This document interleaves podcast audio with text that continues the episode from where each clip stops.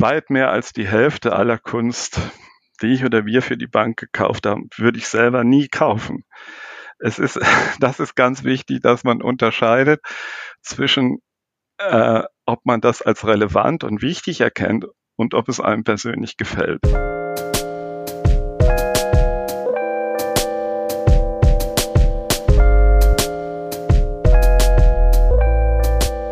Herzlich willkommen zu Folge 41 von Extrem dumme Fragen, dem Podcast über Kunst und die Welt. Mein Name ist Sebastian Spät und aufgrund einer Terminkollision muss ich diese Folge bedauerlicherweise ohne Niklas moderieren. Allein bin ich natürlich trotzdem nicht. Heute zu Gast ist Friedhelm Hütte.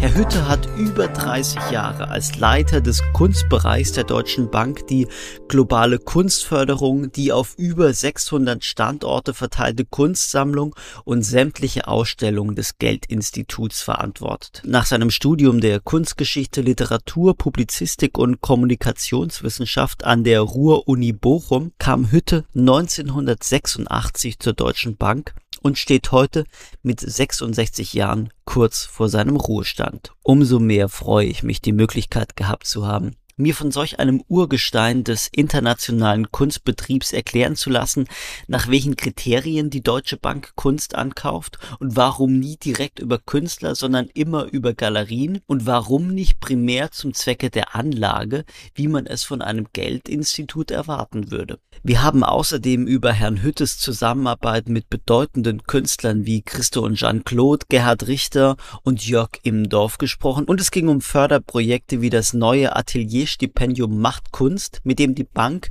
Kunstschaffende bis einschließlich 35 Jahren über den Zeitraum von einem Jahr mit einem Zuschuss von 500 Euro monatlich unterstützen wird. Bewerbungsschluss ist der 23. April 2023. Und jetzt viel Spaß mit Friedhelm Hütte.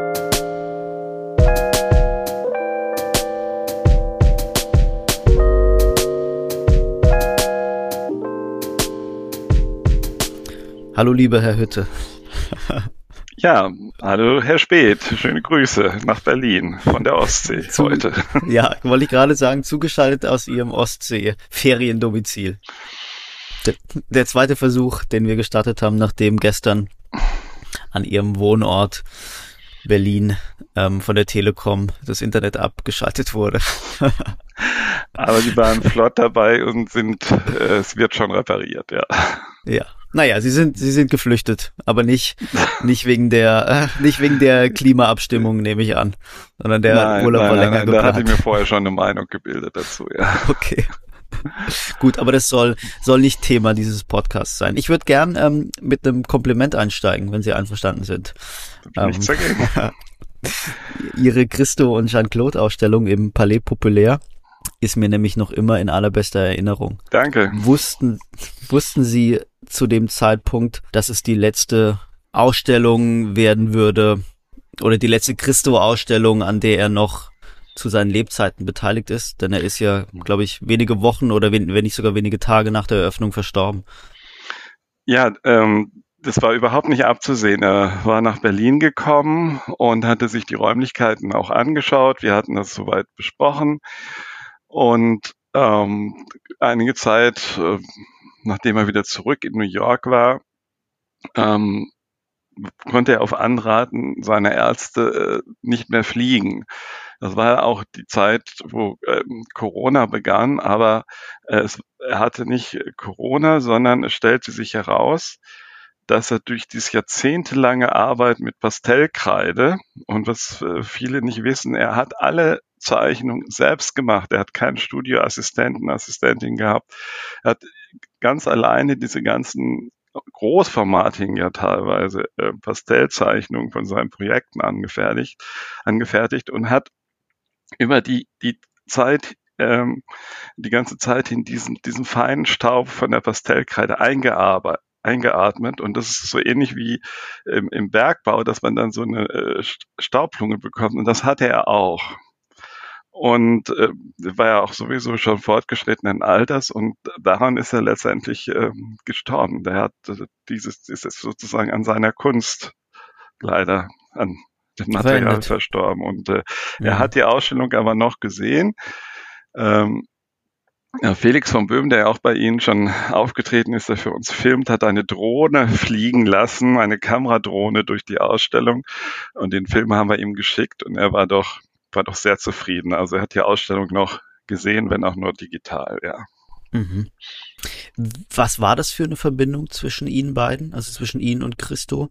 Wie lang äh, kannten Sie sich? Ja, über, über 20 Jahre äh, sicherlich. Also äh, zuletzt äh, hatte ich ihn gesehen im Zusammenhang mit äh, The Gates im äh, Central Park in New York.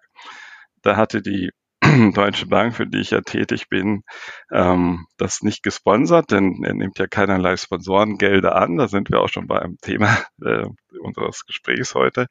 Aber wir hatten mitgeholfen mit dem Central Park, mit den Authorities und alles so im Hintergrund, dass das ähm, ähm, funktioniert. Und ähm, da habe hab ich ihn mehrere Mal getroffen mit, mit Kunden, Kundinnen äh, zusammen. Und zuvor haben wir eben auch angekauft. Wir haben über die Jahre ähm, über zwölf große Arbeiten von ihm sicher gekauft und äh, war also eine ähm, ja schon jahrzehntelange besondere Verbundenheit.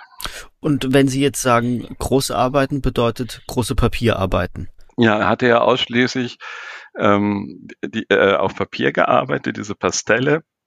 Normalerweise die verbunden. Skizzen eben, die Skizzen für seine Projekte. Ja, genau. Und davon hat er das finanziert. Also es ist eben ein Künstler oder ein Künstlerpaar, denn das ist ja schon lange dann so gewesen, dass ähm, äh, ähm, äh, Christo und Jean-Claude, sie zusammen aufgetreten sind, nicht die ähm, äh, Künstlerfrau, die im Hintergrund alles organisiert, aber nicht als Autorin mit erscheint. Da waren die beiden wirklich fortschrittlich und haben gesagt, ähm, auch wenn Christo die Werke macht, die Hardware macht. Ähm, äh, Jean-Claude ist diejenige, die sich um die Software, also das Ganze organisieren und ganz viel im Hintergrund kümmert und seine Muse ist. Und äh, ähm, hat auch im Interview gesagt, dass das, das, das ist, was am meisten ihn jetzt beschäftigt, dass sie ihm als kritische Ratgeberin fehlt. Und äh, ähm, ja, das war für ihn schon schwer, dass, äh, dass er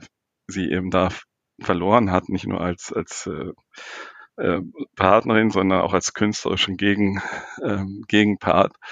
Und also Vor allen Dingen als eine Managerin, oder? Ja, ja, aber auch Organisatorin, denn äh, die, ja. die ganzen Zeichnungen und äh, dann Druckgrafik, was ja sehr viel, konnte ja gar nicht so viel zeichnen, um die Erlöse zu haben. Es war aber eben, um darauf zurückzukommen, ein Künstlerpaar, das konsequent jede Art von Unterstützung von äh, offiziellen Stellen als auch von privaten Sponsoren abgelehnt haben. Kein einziges seiner Projekte in seinem Leben hat er je mit fremdem Geld gemacht, sondern er hat das durch den Verkauf seiner Arbeiten, ähm, der eben dieser Originale und der, der Druckgrafik finanziert. Das ist natürlich schon, weil sie wollten eben die komplette Freiheit und Unabhängigkeit haben.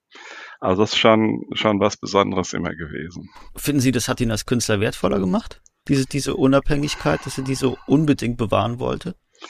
Ähm, vielleicht hätte das ein oder andere Projekt eine andere Form angenommen, weil dann, was weiß ich, von Terminierung her, äh, da wollen wir aber unsere Kunden dann vor Ort haben und im Winter im Central Park ist vielleicht nicht so toll, können wir es nicht im Frühjahr machen, das Projekt, was für ihn aber wichtig war, dass die Bäume keinen Laub haben etc. Ähm, ja, also auch wenn es viele, viele Sponsoren und, und, und, und Unternehmen gibt, die eben sagen, ich nehme überhaupt gar keinen Einfluss auf das künstlerische Werk, aber an der einen oder anderen Stelle wirkt sich das dann vielleicht doch aus. Ähm, aber das ist nur Spekulation. Also auf jeden Fall ist, sind die, die Werke eben so entstanden, genau wie er es haben wollte und kein, kein Stückchen anders. Also da war er schon bei einem sehr, sehr sanften und äh, absolut sympathischen Charakter, aber wenn es um diese Dinge ging, dann kam es auf jeden Zentimeter an praktisch, ja.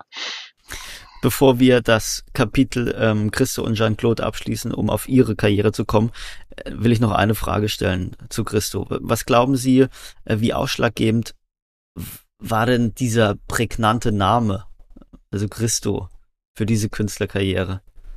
Ja, das ist, also wenn man sich das anschaut, auch für, ähm, für eine ganze Reihe von, von anderen Künstlern, vor allen Dingen in der, in der äh, Gegenwartskunst auch, ne, die, die sich eben anderen Namen geben. Georg Baselitz, eigentlich Georg Kern, ist jetzt vielleicht nicht so ein Riesenunterschied, aber Salome oder Blinky Palermo, der eigentlich Peter Heisterkamp hieß. Ähm, Christo ist natürlich schon sehr prägnant und ähm, ja, ich glaube, man kann es auch schaffen, wenn man tolle und sensationelle Kunst macht, macht äh, wenn man einfach und den Hans Namen benutzt, den, den, man hat. Aber, aber ich glaube schon international vor allen Dingen. Ähm, ich weiß das von meinem Namen her, Friedhelm Hütte ist im Ausland irgendwie nicht immer so ideal. und äh, da habe ich das auch schon oft in Fred oder Frederick ge geändert. Dann, äh, dann war es einfacher in der Kommunikation. also ich glaube, das hat, kann schon helfen, ja doch. Also Friedhelm Hütte war bis vor einem Jahr Leiter der globalen Kunstaktivitäten der Deutschen Bank. Und äh, bis heute noch sind sie Senior Art Advisor des Unternehmens. Ähm, kann man sagen, dass kein anderer den Sammlungsaufbau der Deutschen Bank und die Sammlungserweiterung so sehr geprägt hat wie Sie? Also Sie sind 1986 zur Deutschen Bank gekommen, eigentlich fast unmittelbar nach dem Kunstgeschichtsstudium und die Deutsche Bank sammelt ja erst seit 1979 Kunst. Ja, also ich würde sagen, dass ich für die Kontinuität stehe, dass wir das so konsequent eigentlich nach dem gleichen Urkonzept durchgeführt haben. Es gab immer wieder unterschiedliche zusätzliche ähm, Berater am Anfang, äh, zum Beispiel Professor Baye, damals Staatsgalerie Stuttgart, Professor Galwils, Direktor Stede, dann äh, gab es äh, auch im Ausland äh, Sadie Coles zum Beispiel in London, die uns äh, beraten hat und zum Schluss ähm, jetzt bis, bis aktuell, gerade in Bezug auf die Artists of the Year, ähm, äh, der großartige Orkwi Envisor, der leider sehr früh gestorben ist, aber eben dann auch ähm, äh, Victoria Northorn, Leiter des Hauses der Kunst, Kunst in München, München. Victoria Northorn, ja. ähm, äh, Udo Kittelmann, lange Nationalgalerie in, äh, in Berlin und Huhan Ru, der bis vor kurzem das Maxi in Rom, das staatliche Museum für Kunst des äh, 20. und 21. Jahrhunderts geleitet hat. Also wir hatten immer wieder Berater, die auch ihre Einflüsse ähm, und ihre Empfehlungen gegeben haben. Aber insgesamt für die Kontinuität, wenn man das so wie ich 37 Jahre ähm, dafür verantwortlich ist und ähm, als ich anfing, umfasst die Sammlung, da gab es schon, gab schon Anfang ungefähr 3000 Kunstwerke und heute umfasst die Sammlung 55.000 Kunstwerke. Und ähm, in fast alle Ankäufe war ich auch persönlich involviert, habe nicht immer die Künstlerinnen und Künstler kennengelernt, aber ähm, das alles auch mit den Kolleginnen, dem Team, das dann wuchs. Als sie anfing, war, bestand der Bereich aus einer Person und jetzt haben wir ähm, Büros in Frankfurt, Berlin, New York und London. Also da ist eine ganze ähm, sehr effektive Abteilung raus geworden und ähm, ist ein wunderbares Team und die Kollegin, die jetzt die globale Leitung übernommen hat, Britta Färber, mit der arbeite ich schon 25 Jahre zusammen und bin ich sehr glücklich. Das gelingt ja nicht immer, dass äh, jemand auch die Nachfolge antritt, wo man äh, selber äh, das auch noch mit mitgestalten und äh, äh, sozusagen in eine Richtung geht.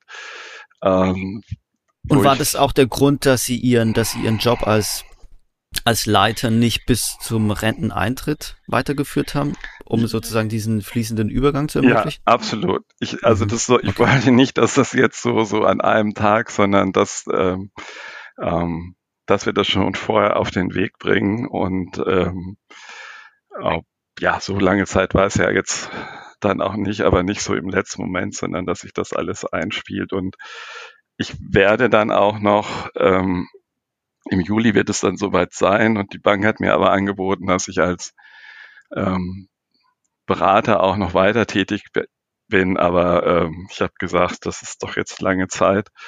Ähm, ich werde das dann halbtags beziehungsweise auf Stundenbasis betreiben, ja. Aber ich wollte auch auf Oder keinen Fall so dieser Seniorchef sein, der immer noch in seinem Eckbüro sitzt und dann den seinen, seinen Nachfolger Kindern oder was immer so unwillkommene Ratschläge gibt. Also das habe ich doch ziemlich strikt vermieden, glaube ich. Die die 1979 begonnene Sammlung der Deutschen Bank gilt ja als eine der weltweit wichtigsten für Zeichnung und, und Fotografie. Wie kam es überhaupt dazu, dass, dass das Haus sich beschlossen hat, Kunst zu sammeln? Und nach welchem Konzept sammelt die Deutsche Bank Kunst? Ja, das ist ein ganz wichtiger Punkt. Vielen Dank. Das ist ja schon, wo ich sagte, das Urkonzept. Also wurde schon vor 1979 Kunst gekauft. Kunst kaufen ist ein Unterschied zu sammeln. Und äh, es gab auch damals schon Vorstände, Dr. Christians, Dr. Gut, auch Herrn Abs, ähm, im Aufsichtsrat damals schon auch, ähm, die großes Kunstinteresse hatten und äh, das ein oder andere Werk für die Samen gekauft haben. Aber da gab es dann eben Delaunay, da gab es ähm, amerikanische Kunst, also äh, Skulptur, Malerei. Ähm, das waren gute Werke, aber es war kein einheitliches Konzept. Und Dr. Herbert Zapp, damals ähm, im Vorstand auch für Organisationen zuständig ähm, und sehr kunstinteressiert, der ähm, sagte dann, wir haben für alles ein Konzept und einen Plan, aber für die Kunstkäufe nicht. Und ich würde gern was ausarbeiten. Und er hat dann dieses Konzept ähm, ausarbeitet mit Professor Geil, bei Geilwitz und damals auch kurzzeitig äh, der Mäzen äh, Ludwig aus Köln äh, noch am Anfang ähm, zu sagen, wir gehen strikt auf zeitgenössische Kunst. Wir wollen äh, schauen, korrespondieren mit dem, wie sich Gegenwart in der Kunst eben dieser Künstlerinnen und Künstler spiegelt, weil die Bank ist auch immer mit der Gegenwart, mit den Fragen, äh, wofür haben, was fürchten die Menschen, worauf hoffen sie, wie können wir ihnen helfen, dass wir sozusagen äh, Geld finanzieren oder für die Sicherheit sorgen, was bewegt die Menschen. Das spiegelt sich alles auch ähm, diese Zeitgenossenschaft in der Kunst und ähm, auch das Innovative ist in dieser Kunst drin, über neue Ideen, andere Wege zu gehen. Also das war eben zeitgenössisch und das zweite war, Ihre Frage ganz konkret, Werke auf Papier. Das war eben ein Feld damals, was nicht so beackert wurde. Wir wollten bewusst auch nicht den Museen bei den Ankäufen auf den Messen Konkurrenz machen, sondern in einen Bereich gehen, der eben äh, eigentlich bis heute äh, nicht so stark beachtet wird wie eben äh, die Gemälde, die repräsentativen Skulpturen. Und ähm, es hatte auch den Vorteil, da von Anfang an dieses ganze Konzept stand unter Motto Kunst am Arbeitsplatz, also nicht nur irgendwo in der Lobby und oben äh, auf den Vorstandsetagen, sondern die Kunst in der Bank gibt es nach wie vor an 600 Standorten weltweit auf fast allen Kontinenten in dem ganzen Arbeitsbereich, also auch da in der Rechtsabteilung, in Steuerabteilung, wo, wo normalerweise niemand hinkommt, für die Mitarbeiterinnen und Mitarbeiter dort eben Kunst, um sie heranzuführen, mit teilweise Bildungsprogrammen. Und ähm, da können wir natürlich nicht ständig wie im Museum nach den Werken schauen und Kunst auf Papier ist eigentlich fast immer unter Glas. Also ein ganz praktischer Aspekt auch. Äh, ist auch oft nicht so großformatig. Natürlich gibt es auch inzwischen sehr, sehr die Zeichnung hat dieses, diese klassischen Handzeichnung von Rembrandt oder so natürlich längst verlassen, aber die hat auch Formate, die eben sich auch auf Fluren und in ähm, kleineren Büros äh, präsentieren lassen. Sie sind geschützt und ähm, das war also ein wichtiger as ein praktischer Aspekt, aber auch dieser As Aspekt, dass es eben so etwas stiefmütterlich ansonsten behandelt wird, wir nicht in Konkurrenz treten zu privaten Sammlern oder zu, äh, zu den Museen und ähm, auch um das als drittes anzuführen, in einer Zeichnung sich sehr viel über den Entstehungsprozess künstlerischen Entstehungsprozess abbilden ähm, äh, lässt und gerade eben, wie, wie, wie entwickeln sich Ideen. Und das ist äh, für ein Unternehmen, das sich immer auch als innovatives Unternehmen verstanden hat, ähm, auch spannend und auch didaktisch, wenn man eben Menschen, die ähm, ja äh, gar nicht sonst mit zeitgenössischer Kunst zu tun haben, äh, kann man an so einer Zeichnung oft besser künstlerische Prozesse und Ideen erklären als an einem fertigen Bild oder einer fertigen Skulptur. Und äh, das hat sich sehr bewährt und dieses Konzept haben wir fortgeführt und die Fotografie die noch stiefmütterlicher eigentlich ähm, gesehen wurde in den, äh, in den 80er Jahren. Das war was für spezielle Sammler, die großformatige Farbfotografie wie von Gursky und so weiter, die gab es noch gar nicht. Das Verfahren wurde dann ja erst erfunden in Düsseldorf. Ähm, das war auch etwas wirklich, äh, Volkwang Museum hat das vielleicht, hat schon angefangen. Also Fotografie war wirklich so ein Spezialthema im Gegensatz zu heute. Und diese beiden, diese Kriterien, zeitgenössisch und ähm, auf Papier und Fotografie, das haben wir fortgeführt und das macht die Sammlung, dann unterscheidet sie auch von vielen anderen Sammlungen. An Ihrer Antwort äh, habe ich jetzt gemerkt, wie sehr Sie, wie sehr Sie das äh, verinnerlicht haben über die vergangenen Jahrzehnte. Und ich habe jetzt natürlich eine ganze Reihe an Nachfragen. Ich ähm, versuche mal so ein bisschen Reihenfolge jetzt im, in meine mhm. Gedanken zu bringen. Also zuerst sagten Sie, was ich sehr interessant fand, dass die Deutsche Bank zwar seit 1979 erst sammelt, aber davor schon Kunst gekauft hat. Ähm, ich glaube, man muss trotz allem mal den Unterschied erklären? Also vielleicht ganz allgemein, was ist der Unterschied zwischen kaufen oder, oder wann beginnt Sammeln und ähm, zu welchem Zweck hat denn dann die Deutsche Bank, bevor sie gesammelt hat, Kunst gekauft? Ja, also das war vielleicht ein bisschen zugespitzt formuliert. Also sammeln bedeutet für mich, man hat eine Vorstellung, was, was, was man erwirbt und was nicht und äh, was, was die Kriterien sind. Also das, äh, ne, ähm, es gibt natürlich auch Privatsammler, die kaufen einfach was gefällt und egal welches Medium und aus welcher Zeit oder so. Aber für mich ist eben der Unterschied, es gibt ein Konzept. Es wird gekauft nach einem Konzept und da ist klar, also was da drunter fällt und was nicht. Und nur was diesem Konzept entspricht, wird, wird dann auch erworben. Und ähm, das war eben vorher nicht so. Es waren, waren äh, kunsthistorisch interessante, auch attraktive Werke, die erworben wurden, aber es gab kein Konzept, sondern das hing von dem Geschmack der, des einzelnen Vorstandsmitglieds im Wesentlichen ab. Also es war eher ähm, durch Persönlichkeiten geprägt, als da, dadurch, dass es ein Konzept gab. Und Sie als bis vor kurzem Leiter der, der Kunstaktivitäten waren dann tatsächlich der Erste, der diese Funktion hatte und dem Ganzen eine Linie vorgegeben hat? Nein, die, das Konzept gab es schon, gab schon ein, zwei Jahre vorher, war das schon umgesetzt worden. Das Vorstandsmitglied, der Dr. Herbert Zapp, hat es auch mit seinen beiden Assistenten äh, auf den Weg gebracht und auch mit den Beratern. Und als dann die beiden Türme fertiggestellt waren in Frankfurt, das war eben gerade die offizielle Einweihung für 86, als ich anfing, da kam dann Max Bill noch zusätzlich und hat seine Skulptur eingeweiht, die große Kontinuität, die jetzt etwas äh, neben den Türmen vor davor stand. Und die Bank stellte fest, bei diesen 3000 Kunstwerken bei den Türmen, jetzt brauchen sie jemanden, der das hauptberuflich mhm. macht. Und ich war dann der Erste, der das hauptberuflich gemacht hat und auch äh, Kunsthistoriker war. Und äh, äh, ansonsten war das sehr großes Kunstinteresse und auch externe Beratung. Aber ich war äh, der Erste, der sozusagen intern als noch sehr junger, muss ich sagen, Profi dafür eingestellt wurde. Und, und eben kein Bankkaufmann ist. Muss man vielleicht dazu nein, sagen. Nein, nein, Wir hatten hier schon die ein oder anderen ähm, ähm, Galeristen und äh, Kunstvermittler oder Kunstvermittlerinnen, die äh, tatsächlich eine Bank, einen Bankhintergrund haben. Deswegen äh, wollte ich das nochmal betonen an der Stelle.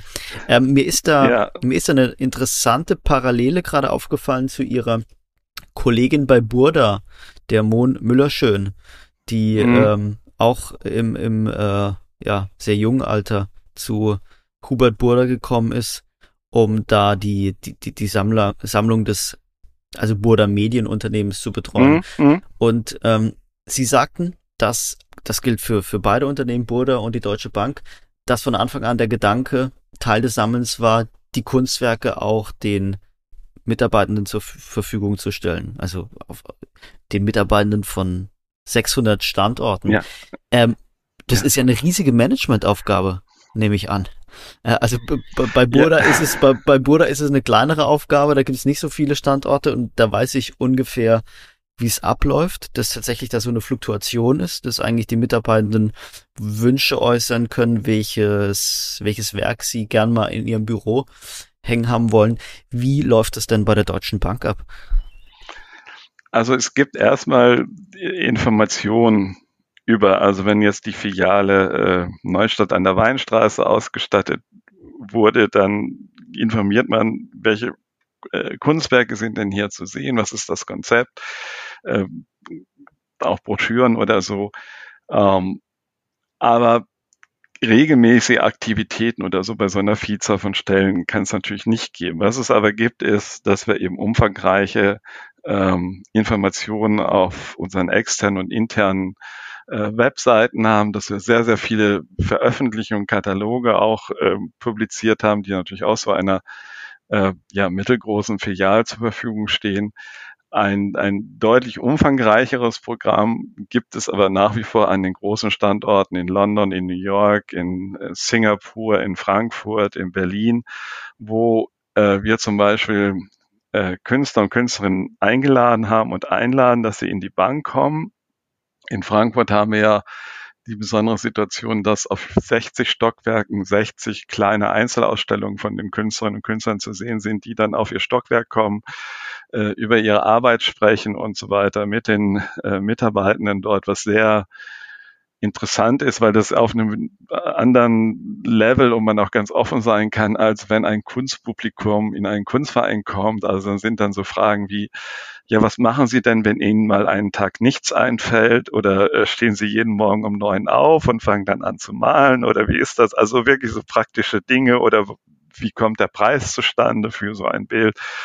Und, ähm, und die, also alle Künstlerinnen und Künstler, ich dabei fand das auch toll, dass es wirklich so ähm, ja, äh, ganz offen ist und äh, und die Vorstellung, dass nun alle Menschen äh, wissen, wie das mit einer Galerie funktioniert und äh, wie der ganze Kunstmarkt und wie, wie, wie überhaupt Kunst, äh, Kunstausbildung funktioniert. Äh, wenn man sich immer nur sozusagen in dieser Peer Group bewegt, dann, dann, dann erscheint das so, als ob das jeder weiß. Das ist aber gar nicht so. Und äh, also da gibt es eben eine ganze Reihe von von äh, Veranstaltungen oder wenn äh, es Ausstellungen gibt, die auch mit dem, was wir tun, also in der Tate oder im Städel oder in der neuen Nationalgalerie bieten wir Führungen an mit unseren teilweise speziellen äh, Guides, die dann eben auch in, äh, in diese Ausstellung gehen und wo man dann eben auch Bezüge herstellen kann. Zum Beispiel jetzt könnte man in die neue Nationalgalerie gehen zu der neuen Gerhard Richter Präsentation. Wir haben eine über 30-jährige Verbundenheit äh, mit Richter und äh, dann kann man natürlich das dann auch wieder darstellen. Also es gibt, gibt sehr vielfältige Aktivitäten außer dem reinen Präsentieren von Kunst, dass eben auch die Künstlerinnen und Künstler kennengelernt werden können und dass wir über die Inhalte sprechen und die vermitteln. Also das ist, äh, ist viel mehr als nur einfach Kunst in der Lobby aufzuhängen und äh, zu sagen, ja, guck mal, was für tolle Kunst wir uns leisten können. Be ja. Bedeutet aber, wenn die Werke einmal ihren Platz gefunden haben an einem der 600 Standorte der Deutschen Bank, dann bleiben sie in der Regel auch dort. Es ist nicht so, also ja. es sei denn, sie werden eben eine Leihgabe ja. für ein Museum.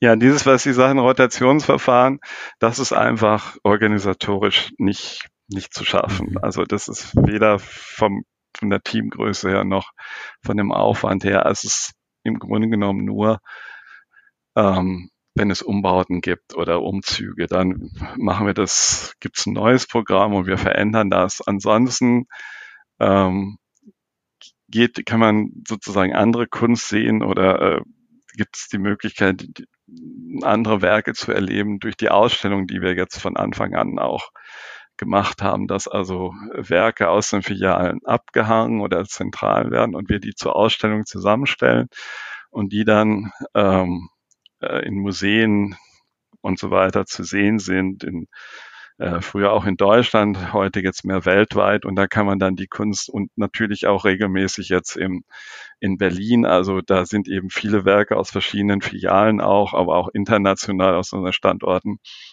in der neuen Ausstellung ähm, ähm, zu sehen, wo wir speziell afrikanische Künstlerinnen und Künstler präsentieren. Jetzt haben Sie gerade ähm, die, die Zwillingstürme in Frankfurt der Deutschen Bank angesprochen, also die Zentrale, die eben, wo, wo eben jedes Stockwerk eine, eine andere künstlerische Position beherbergt. Ähm, wie ist es denn also, wenn ein Künstler innerhalb dieses Turms ausstellt oder wenn ein, ein Künstler an einem Standort der Deutschen Bank ausstellt, dann ist es ja tatsächlich eine offensichtliche Verschwisterung mit Geld.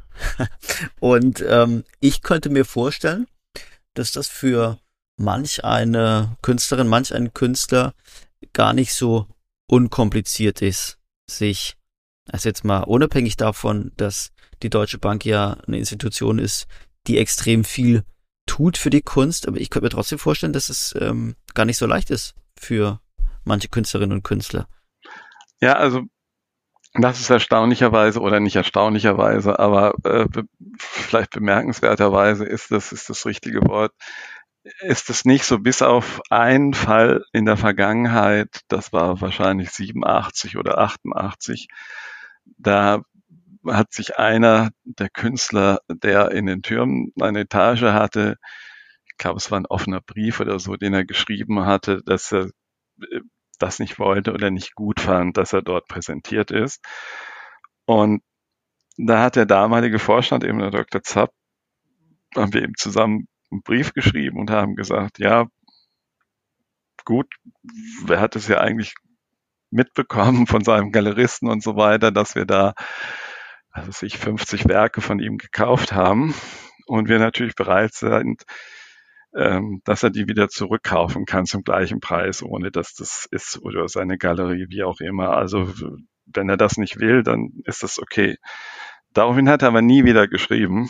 Und das war der einzige Fall in jetzt 37 Jahren. Also eher ist es so, dass sie können stolz sind, dass sie wissen, dass wir absolute äh, Top hört sich immer so an nach Kunstmarkt, aber wirklich sehr, sehr gute künstlerische Positionen haben in der Sammlung und äh, schon früh auch äh, die äh, Werke gekauft haben und äh, jeder Künstler, jede Künstlerin können ihre Werke auch immer zurückbekommen für Ausstellungen oder für Werkverzeichnisse und ähm, das verschwindet nicht irgendwo in der Sammlung, sondern es ist sehr äh, transparent und präsent. Naja, und, und auch 50 Werke, also das war jetzt vielleicht nur ein Beispiel, aber ähm, 50 Werke zu verkaufen ist ja schon ähm, ein Jackpot. Ja, ja, und er war noch sehr jung und unbekannt damals. Und äh, das war auch tatsächlich der einzige Fall. Wenn es noch mehr gibt, würde ich die jetzt auch hier erzählen, aber das, äh, das ist äh, sonst nie vorgekommen. Und ich glaube, das war auch mehr, mehr so, war dann irgendwie so ein Öffentlichkeits Ding und äh, damit hat es sich dann auch erledigt und die Werke sind bis heute in der Sammlung. Und dieses Ausstellungskonzept der Türme war, geht auf Ihre Initiative zurück? Oder Sie haben es dann eben. Nee, so das war auch schon vorher ent entwickelt. Also damals äh, war das deutschsprachiger Raum, 86, als wir es eröffnet haben, dann wurden die Türme, ähm, weiß gar nicht mehr, vor 15 Jahren oder noch länger Zeitrast so, wurden die komplett entkernt äh, es war nur noch das Stahlbeton-Skelett übrig und komplett energietechnisch und so weiter komplett neu ähm, ausgebaut. Und da haben wir, und da war ich da mit den Kollegen beteiligt, das haben wir entwickelt, haben wir ein internationales Konzept gemacht, äh, wo eben alle ähm, Kontinente äh, berücksichtigt sind und äh, nochmal viel jüngere Künstlerinnen und Künstler zum Zuge kamen. Also damals bei der ersten Ausstattung war der jüngste Künstler 1957 geboren und wir sind dann bei der neuen Ausstattung 1957 angefangen mit dem Geburtsdatum. Also das war ähm, das, und dieses, dieses Konzept, diese internationale neue Ausstattung, die ist bis heute eben in den Türmen zu sehen und auch zu besichtigen, auch öffentlich. Man kann sich für Wollte ich gerade fragen. Äh, Führungen anmelden, auch in bis Berlin. Bis zu welchem Stockwerk komme ich, bis zu welchem Stockwerk komme ich denn als, als äh, sozusagen jetzt außenstehender Besucher? Sie können sich alle Stockwerke angucken.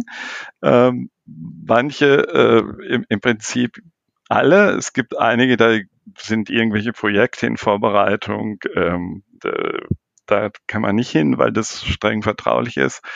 Und der Vorstand ist, ähm, also jetzt natürlich, wenn Sie als Kunstkritiker oder so kommen, können wir uns auch zusammen den Vorstand angucken, aber bei den normalen Führungen ist das aus Sicherheitsgründen aus, ausgeschlossen. Es geht weniger darum, dass das dass die Kunst da wertvoller ist oder so, das so ist es gar nicht unbedingt, aber es gibt eben nach wie vor strenge Sicherheitsmaßnahmen, um den Vorstand eben auch zu schützen. Dann hatten Sie eben was Bemerkenswertes gesagt, nämlich dass die Deutsche Bank bei ihrer Sammler oder bei ihrer Sammlungsaktivität nicht in Konkurrenz treten will oder wollte in der Vergangenheit mit Museen und Sammlerinnen und Sammlern. Was heißt das? Ja, die, äh, also obwohl das Angebot auf Messen wie, wie äh, Freeze oder äh, Art Cologne oder auch in, in Basel oder Arco in Madrid doch immer sehr groß ist, sind die Dinge, die nun besonders attraktiv und interessant sind, wo man sagt, ja, das ist ja, ja noch eine von den frühen Arbeiten oder es ist irgendwie was ganz Neues, was da entstanden ist. Ähm, und wo dann auch noch das ein akzeptabler Preis ist, dass es hinter äh, ist hinter dann doch gar nicht so viel, was, wenn man auf Qualität und Preis guckt. Und da ist dann oft, äh, da muss man ganz, ganz früh da sein. Und da war es auch immer wichtig, die, die absolut frühesten Preview-Karten zu haben, selbst wo wir eben auf Zeichnung oder ähm, Fotografie uns fokussierten. Denn da äh, gibt es doch auch den einen oder anderen Blick, der das auch erkennt. Und äh, da wollen wir dann nicht bei den Gemälden, Skulpturen auch noch ähm, sozusagen auch die Preise in die Höhe treiben für die Museen. Das war jetzt ein Grund, der, würde ich sagen, im Vergleich zu den anderen Kriterien, warum Arbeiten auf Papier nicht ganz oben auf der Liste stand. Aber das war auch ein, auch ein Moment, der da äh, wichtig war. Und äh, wir haben ja jetzt auch viele Dauerleihgaben gegeben, über 600 alleine an der Städel in äh, Frankfurt. Und da sieht man eben, dass die grafischen Kabinette überhaupt fast gar keine Ankaufsmittel haben. Und wenn wir da Dauerleihgaben geben können, dann, äh, dann ist das auch sehr wichtig und dann sind wir da ein großes Reservoir. Äh, Gemälde oder Skulpturen, das kommt auch eher mal von Privatsammlungen. Ähm, aber eine Sammlung, die sich speziell auf Papier fokussiert, die gibt's eben nicht so oft. Und wenn man das jetzt nicht rechtzeitig, also wenn wir jetzt nicht rechtzeitig irgendwie, was weiß ich, 30, 40 Originalzeichnungen von Borke gekauft hätten, heute könnten sie das gar nicht mehr darstellen auch. Ja, also das ist, äh, die wären auch gar nicht mehr auf dem Markt in, in, in so einer Vielzahl und in so einer Qualität. Also das ist schon, ähm, ja, ist schon eine der, es ist eine große Unternehmenssammlung, aber es ist eine der wichtigsten Sammlungen äh, an Werken auf Papier und Fotografie weltweit, auch im Vergleich mit Museen eben, weil die kaum Mittel haben, normalerweise außer vielleicht privaten amerikanischen Museen, ähm, sich in diesem Bereich auch noch zu, ähm, zu bewegen. Da Sie jetzt gerade von Kunstmessen sprachen, wie der Freeze, habe ich mich gefragt, ähm, das heißt, die Deutsche Bank kauft wirklich bei Galerien ein, obwohl sie so ein Marktexperte sind, ähm, kaufen Sie jetzt nicht direkt bei den bei der Künstlerin oder beim Künstler ein, sondern immer bei der Galerie.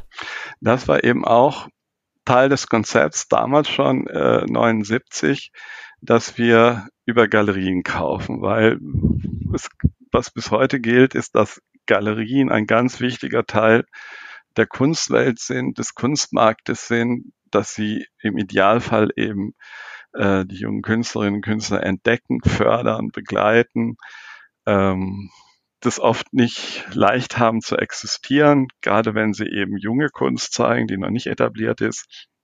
Und wir gehen nicht über den Secondary Market, wir gehen also den Kunsthandel, der also äh, kauft und verkauft, aber nicht selber Künstler begleitet und fördert.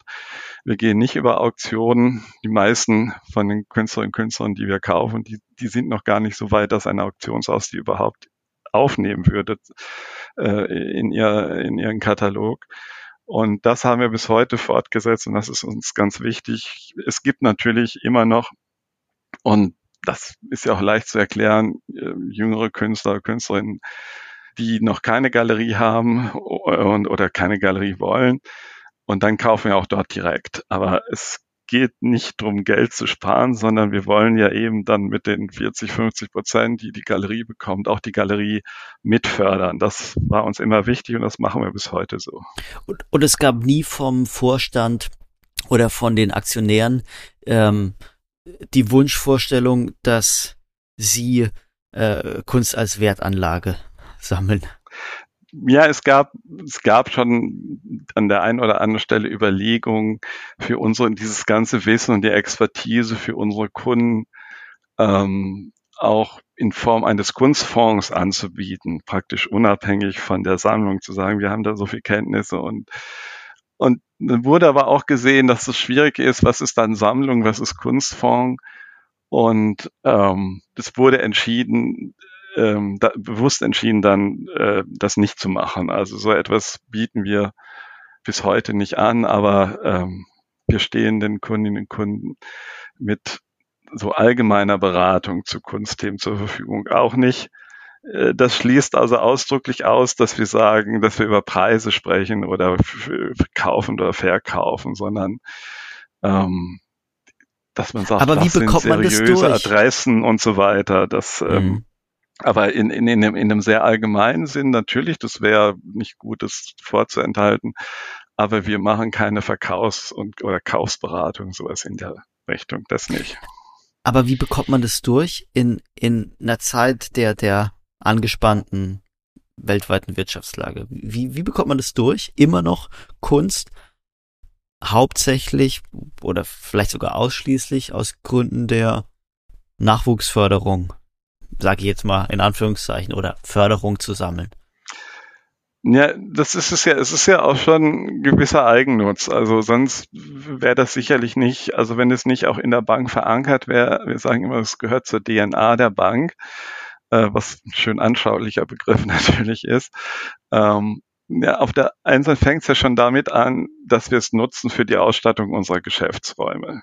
Wenn Sie sich anschauen, ich bin eben sehr viel für die Bank gereist auch und es war immer, es hat mir immer einen Stich gegeben, wenn ich in Hotels, und davon gibt es jede Menge gehabt, die sehr viel Geld für Messingrahmen und Lämpchen und all sowas ausgegeben haben. Und dann gibt es gerade in größeren Städten die tollste Kunstszene und dann hängen lauter äh, Reproduktionen dort und äh, mit ein bisschen Willen hätte man ganz viel junge Kunst oder Kunst oder Grafik vernünftige kaufen können. Und äh, ähm, so ist es ja auch oft in Unternehmen, äh, mit ein bisschen Nachdenken und, äh, und Expertise äh, kann man den Effekt, dass man eben eine anspruchsvolle und ansprechende äh, auch Ausstattung der Geschäftsräume mit äh, mit Kunst ähm, hat oder eben auch Fotografie hat ähm, bekommen und so dienen ja die Werke, die stehen nicht irgendwo im Depot, sondern die Werke sind überall in den Bankräumlichkeiten und das trägt sehr zu einer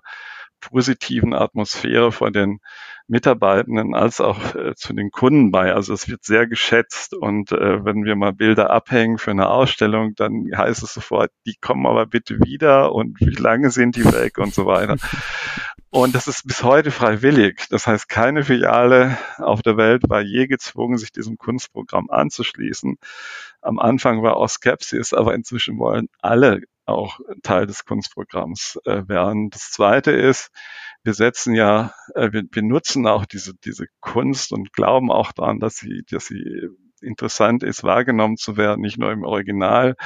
Ähm, wir hatten jahrelang den Kunstkalender, wir haben äh, machen die Art Card nach, nach wie vor, was so eine limitierte Edition ist. Wir, äh, wir haben Publikationen, wo wir die Kunstwerke natürlich immer mit Zustimmung der, der Autoren äh, verwenden, einsetzen. Wir haben diese Ausstellung, die wandern, das hat äh, sehr viel hier äh, Positives beigetragen, äh, nicht nur im interkulturellen Dialog mit den jeweiligen Ländern, sondern auch äh, mit Aufmerksamkeit, die wir haben und diese Aufmerksamkeit, also bei Ausstellungen äh, zum Beispiel, die ist eben auch so in den Medien da. Das heißt, ähm, die Projekte und das, was wir mit Kunst machen und die, wie gesagt jetzt im Palais Populär in Berlin wird ja dann auch ausgestellt, unsere eigene Kunst äh, und wird da wieder auch ähm, äh, sozusagen genutzt, um Themen zu zeigen, aber auch eben um Eröffnung zu machen, wieder einzuladen.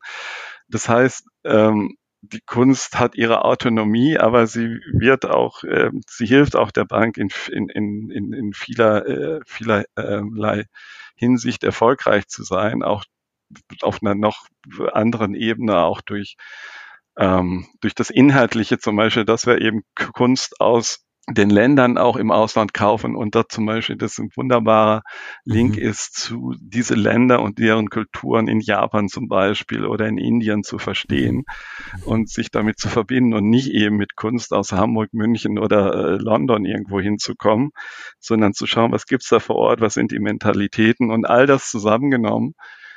Plus haben wir es ja nicht so schlecht gemacht, das Team, dass auch wenn wir es jetzt nicht realisieren, aber rein in der Theorie ist der Versicherungswert der Kunst äh, erfreulicherweise um ein sehr, sehr Vielfaches höher als der Buchwert. Das heißt, das ist auch ähm, ein nicht realisiertes, aber nicht zu unterschätzendes Asset für die Bank, last but not least. Bedeutet also, ich glaube, so kann man es vielleicht ähm, zusammenfassen, Sie fühlen sich nicht als Außerirdischer innerhalb dieses Kosmoses äh, Deutsche Bank? Nicht mehr. Am Anfang war es ein bisschen, wenn man von der Ruhr-Universität Bochum über noch eine Nebenstation zwei Jahre dann in damals die Deutsche Bank, noch Dr. Herrhausen, den ich auch noch kennengelernt habe, der auch ein großer Kunstförderer war, ähm, das äh, so als langhaariger Kriegsdienstverweigerer kommt, dann ist das schon. Weil er schon ein anderer Kosmos, das auch überhaupt nicht äh, in Aber irgendeiner... kein 68er, Herr Hütte, oder? Nein, oder das war ich schon zu, zu jung. In irgendeiner Relation zu meinen Vorstellungen standen, die eher in Richtung, was Sie machen, Journalismus gingen, ja.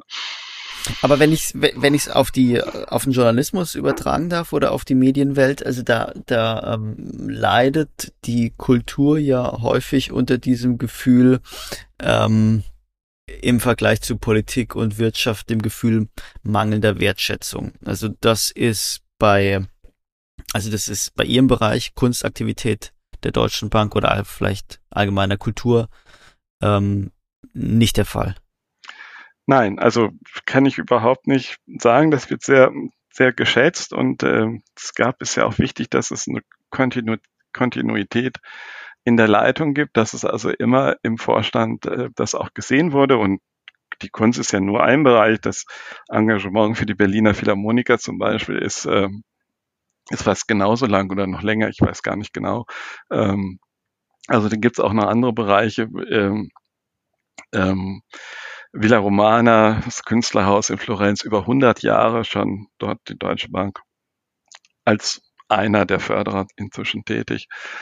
Ähm, also das ist äh, ja ist, ist, ist etwas, was das Unternehmen wirklich auszeichnet und äh, was natürlich auch dazu geführt hat, dass ich keinen Grund hatte, was anderes zu machen. Und deshalb äh, sehr gerne. Und Sie sehen, ich hänge da immer noch dran, 37, und das wird auch nie enden, 37 Jahre, das jetzt äh, und auch noch ein bisschen weiter fortführen kann. Geben Sie uns doch mal bitte einen Einblick in Ihre Arbeit. Wie gestalten Sie Ihren ähm, Arbeitstag? Wie screenen Sie den Kunstmarkt und wie wird dann letztlich tatsächlich ein Werk angekauft? Ja, also mit den Ankäufen aktuell habe ich da, wie gesagt, ist es an die, die, die Frau Färber, meine Kollegin, übergegangen und an das, an das Team. Aber wir haben äh, natürlich äh, die letzten Jahre praktisch so eine, eine, eine, eine Liste gehabt, welche Positionen uns interessieren international, welche Künstlerinnen und Künstler entweder dass sie schon etwas erworben haben und äh, noch weitere Werke dazu kaufen wollen oder dass jemand äh, neu ähm, aufgenommen werden soll. Und dann äh, gibt's ja, wir informieren uns eben durch, durch Fachliteratur, durch äh, Gespräche mit Kollegen, Kolleginnen und äh, sehr viel auch ähm, früher durch Galeriebesuche. Das hat äh, abgenommen, weil wir auch längst nicht mehr so viel kaufen äh, wie, wie vorher. Also die, die Menge der Ankäufe, also auch Druckgrafik kaufen wir kaum noch, nur noch Originale, weil wir brauchen ja auch den Platz, um die Werke zu hängen. Und äh, im gesamten Bankenbereich hat sich natürlich die Möglichkeit, Kunstwerke ähm, zu platzieren, wirklich in den Gebäuden äh, sehr stark reduziert. Und ist deshalb auch das Ankaufsbudget angepasst worden? Ja, selbstverständlich. Also das ist, mhm. ähm, das ist natürlich nicht so viel wie, sagen wir mal, eine Hochzeit, als wir die 150 sozusagen Gebäudestellen in, äh, in, der, in der früheren DDR zurückbekommen haben und dann auf einen Schlag 150, können Sie sich vorstellen, braucht man ein ganz anderes Volumen oder als wir die, die Türme, die 60 Stockwerke mit 2000 Kunstwerken komplett neu ausgestattet haben. Äh, das war natürlich, äh, da gab es dann natürlich auch äh, angepasste Projekte.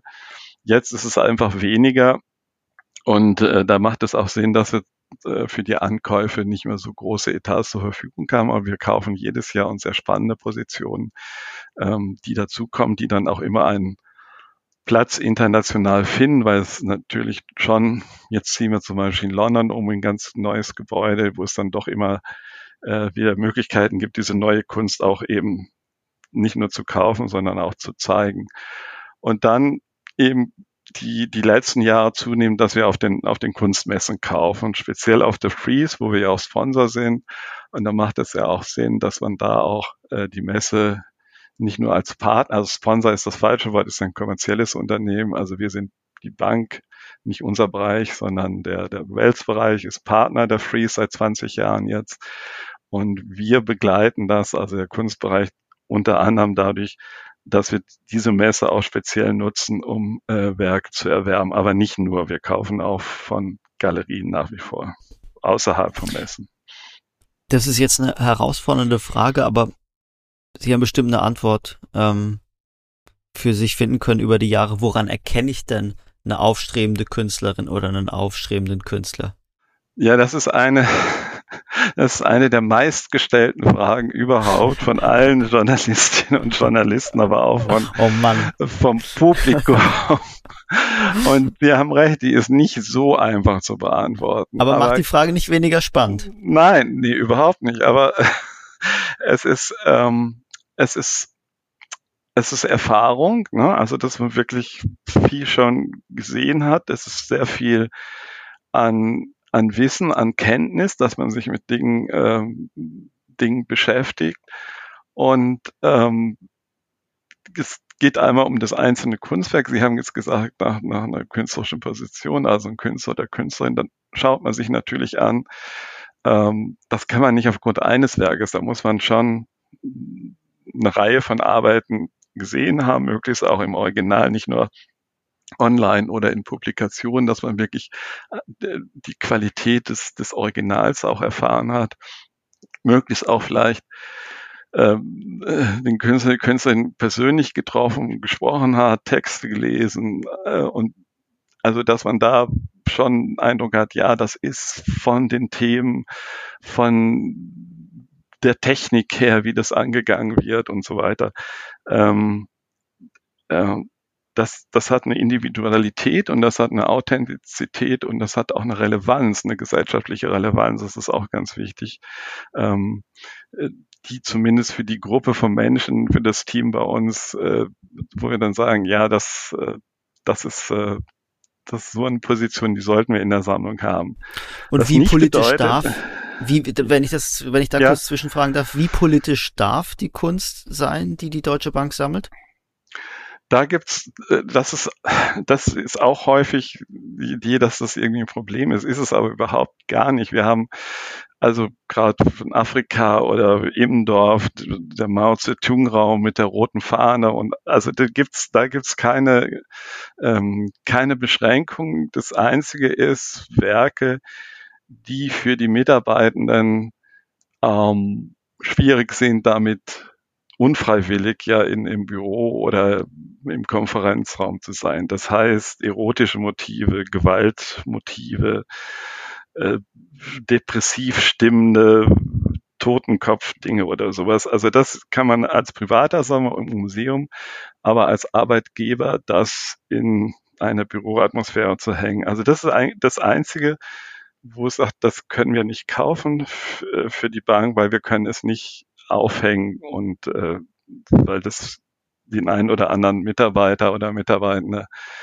äh, sicherlich äh, irritieren und negativ. Und das kann man auch verstehen das haben wir auch nicht gemacht. Und wenn das doch mal unbewusst passiert, haben wir das auch korrigiert. Aber um nochmal zurückzukommen, was aber auch bedeutet bei den einzelnen Positionen, ähm, weit mehr als die Hälfte aller Kunst, ähm, die ich oder wir für die Bank gekauft haben, würde ich selber nie kaufen. Es ist, das ist ganz wichtig, dass man unterscheidet zwischen, äh, ob man das als relevant und wichtig erkennt und ob es einem persönlich gefällt. Ich kaufe das ja nicht für mich, für, für, für meine Wohnung oder sonst was, sondern äh, ich kaufe es, weil ich glaube, dass das äh, Kunst ist, die eine Bedeutung für die Zeit hat, die etwas über unsere Zeit aussagt, die ähm, von der künstlerischen Qualität, äh, äh, wie auch immer man das dann definiert, eben äh, besonders hervorsticht. Und dass es mir selber gefällt, ist kein Kriterium. Es gibt natürlich viele Favoriten, sozusagen meine Lieblingskünstlerinnen und Künstler, aber das ist für einen Ankauf, ich denke, das muss auch jeder Museumsdirektor und jede Museumsdirektorin zu machen. Sie kauft nicht für sich selber, sondern äh, gibt das Geld der Kommune oder des Staates aus und da geht es um Relevanz. Und, äh, Aber es gibt doch bestimmt den einen oder anderen Spielraum, die es gibt doch bestimmt den einen oder anderen Spielraum, die eigenen Präferenzen ähm, einfließen zu lassen, oder? Ja, wenn ich, wenn ich mich damit beim im demokratischen Prozess mit meinen Kollegen sozusagen zum Zuge komme, dann ja. Hier muss, niemand muss sich in diesem Podcast selbst anschwärzen. Ähm, ich, ich will, ja, ich es will geht sehr demokratisch zu. Also mit Einzel, mit Einzelmeinungen ist das da schon schwierig. ähm, bevor ich gleich noch ähm, über die neueste Aktivität ähm, der, der, der Deutschen Bank äh, sprechen will, ähm, würde ich gerne mit einer letzten Frage mhm. einen Schlussstrich ziehen ähm, unter, unter ihre Arbeit, für die man jetzt, glaube ich, ein sehr gutes ähm, Gefühl bekommen hat. Wie sehr ist denn die Kunstsammlung der Deutschen Bank Ihre Sammlung? Wie viel steckt da von Ihnen drin als Persönlichkeit? Ja, obwohl ich das hier gerade anders beschrieben habe, ist aber ähm, gefühlt schon, schon sehr viel. Ich, desto näher das Datum kam, dass ich sozusagen jetzt nun in den, den, den wirklich mit 66 in den Ruhestand gehe, mehr oder weniger. Ähm, Projekte, tolle Sachen, die wir gemacht haben, Ausstellungen, Kataloge, ähm, das ist nicht so schwierig loszulassen. Da kann man auch neue Dinge. Aber an den Bildern hänge ich schon sehr. Also das, äh, ähm, das ist, das ist irgendwie dann doch emotional, weil ich mich erinnere, dann oft eben in den, in den ersten zwei Jahrzehnten wie das gekauft, wie ich das gekauft habe im Studio oder in, in Sao Paulo in einer leerstehenden Büroetage so eine Präsentation der brasilianischen Kunst gab und äh, die ganzen Hintergründe, dann viele ähm, Künstler und Künstlerinnen, die ich alle noch kennengelernt habe, die ja so generationsmäßig ist es eben so, die inzwischen alle verstorben sind und äh, äh, in Erinnerung aber noch bleiben und was sich eben auch ja die Person mit den Werken verbindet. Dann manche Werke habe ich in, in Lateinamerika, in Asien immer wieder Fotografie zum Beispiel gesehen, in Ausstellungen, die sind dann nach Wege gefolgt. Ja, also ich hänge da schon ziemlich dran und das ist nicht so leicht und das sind nicht nur einfach äh, ja, Papier in Holzrahmen mit Glas davor, sondern es ist, äh, ist mehr, aber gut, ich weiß es in guten Händen und deshalb habe ich auch, war es mir wichtig, dass das äh, auch lieber rechtzeitig, dass ich weiß, das ist in guten Händen und das wird noch viele Jahre jetzt äh, weiter in guten Händen sein, ja. Sammeln ist nicht der einzige Bereich der Kulturförderung der Deutschen Bank, sondern mh, hm, es gibt beispielsweise jetzt auch ein Künstlerstipendium für äh, ein Künstlerstipendium für junge Künstlerinnen und Künstler, für das man sich noch bis Ende April bewerben kann. Monatlich werden eben die, die angenommen werden, mit ähm, 500 Euro ähm, gefördert. Würden Sie uns mal ähm, die Hintergründe dazu schildern? Ja, also ähm, was, was ja in, in, den Medien deutlich zu, zu sehen war in den, in den letzten Monaten, auch was anhält, ähm, die, die gestiegenen Mietkosten, Inflation, Materialkosten, Papier ist zum Beispiel unglaublich viel teurer geworden, ähm, enorme Preissteigerungen zum Beispiel äh, macht es natürlich für die äh, nicht so vermögenden äh, Menschen schwieriger, das alles zu finanzieren und äh, gerade Künstler, die so am Anfang äh, des Weges stehen. Also als Student hat man meistens noch ein Atelier von der Hochschule, wissen Sie ja vielleicht auch in Karlsruhe. Aber wenn man dann nicht mehr an der Uni ist, für die meisten Arten Medien, die man bearbeitet als Künstlerin oder Künstler, ist schon gut, ein eigenes Studio zu haben und da steigen die Kosten natürlich auch.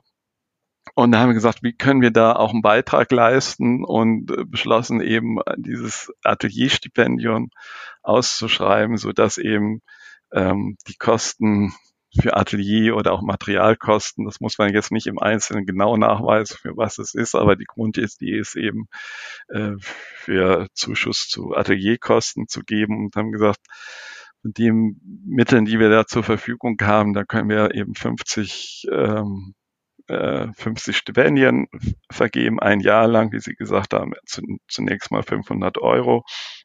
Und man kann sich eben ähm, auf der Website, die ich jetzt mal sage, das heißt Social Impact, Englisch in einem Wort, socialimpact.eu slash atelier minus Stipendium. socialimpact.eu slash atelier minus Stipendium bis zum 23.04 ähm, bewerben. ich auch in den Show Notes. Ähm, Super, können Sie dann. Wenn ich den ja, Link ja, vermerken. Ja, dann wichtig ist, dass äh, man kann es auch anders nachweisen, dass man in der KSK, in der Künstlersozialkasse versichert ist, dass auch wirklich äh, danach, dass also man wirklich als Künstler lebt und ja, arbeitet. Genau, das ist ist ähm, ist der Punkt. Und ansonsten werden da so etwa 20 Fragen ähm, gestellt. Also wir machen da keine äh, Finanznachforschung, sondern ich glaube, das ist ganz gut zu beantworten.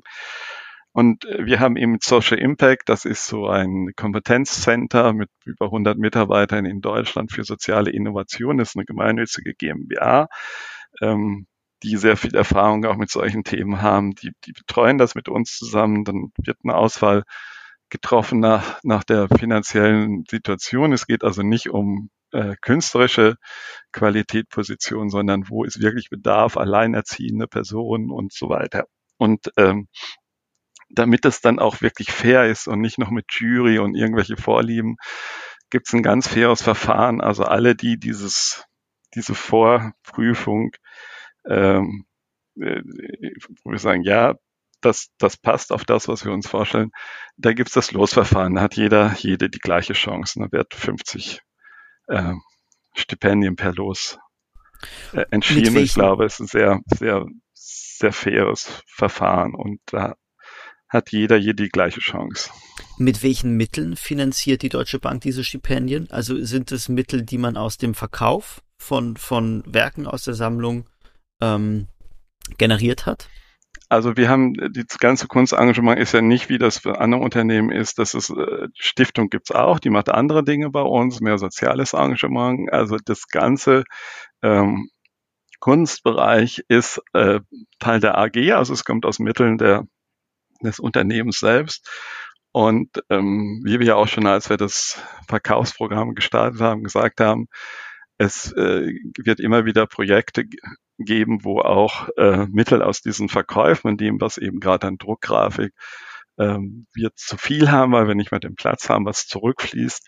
Das geht auch wieder in Projekte und das Atelierstipendium ist jetzt eins solcher Projekte, wo dann äh, die äh, Erlöse auch wieder in die Kunst äh, und zwar da, wo es auch benötigt wird, zurückfließt. Mm, wir haben, äh, wir haben jetzt beide ganz knapp über den Verkauf gesprochen, deshalb ähm, dazu gern, würde ich gerne noch eine Frage stellen. War 2020, war das so eines der unschönsten Jahre ihrer Karriere? Also das war ja eben das Jahr, in dem es viel Aufsehen gab, um darum, dass die dass die Deutsche Bank einen Teil ihrer Kunstsammlung verkauft, darunter auch hochkarätiges, so, so, so prominente Werke wie ähm, Gerhard Richters Triptych und Faust zum Beispiel. Und ähm, da wurde ihnen ja von Teilen der Presse mh, hm, fast schon sowas wie ein Kahlschlag unterstellt. Ja, das war aber, das, das, ähm, ich, ich denke, wer da vernünftig recherchiert hat und nicht nur der eine, der vom anderen die Meldung übernommen hat ähm, und genauer hingeschaut hat und auch unser Engagement schon länger äh, verfolgt ähm, oder auch mal nachgefragt hätte direkt, ähm, ist es überhaupt kein Kahlschlag, sondern es ist absolut sinnvoll, nicht die Kunst im Lager äh, zu, zu deponieren, sondern zu schauen, was sind die interessantesten und besten Werke und die anderen Werke ähm, in den Markt zu geben oder was wir auch machen und gemacht haben, äh, nicht nur in den Markt geben, sondern auch als Dauerleihgaben an Museen. Wir haben gerade zwei Zeichnungen von Beckmann und von äh, Lose Wächtler an das Städel wiedergegeben.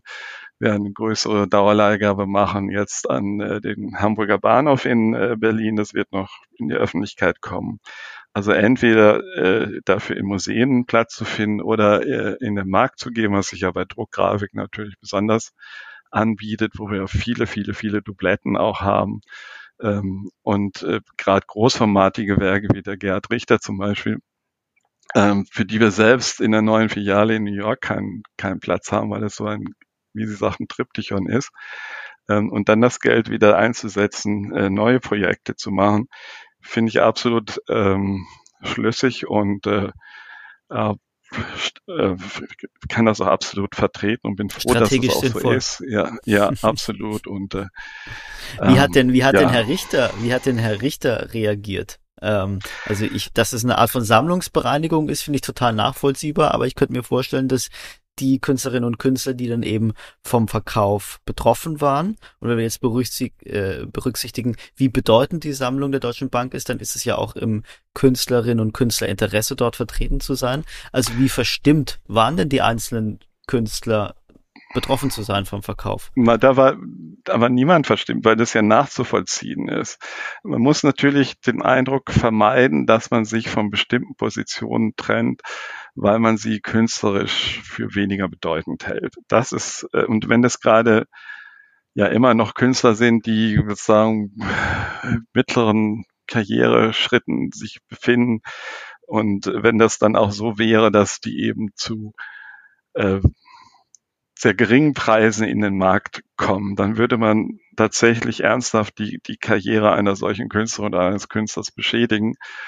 Und das haben wir nicht gemacht und das werden wir auch nicht machen. Da, da würden wir dann doch lieber die Werke behalten. Wir wollen da niemanden äh, beschädigen in seiner Reputation und äh, teilweise fragen wir auch erstmal die Galerien, ähm, äh, ob sie Interesse haben, dass wir da in ihre Galerieauswahl für die Kunden, da sind die oft ganz froh, weil so frühe Werke teilweise gar nicht mehr da sind. Und mit Gerhard Richter habe ich eine wunder, wunderbare Ausstellung mit den acht Grau gemacht, damals noch mit Guggenheim zusammen. Wir haben viele tolle Papierarbeiten von ihm, die auch absolut unverkäuflich sind.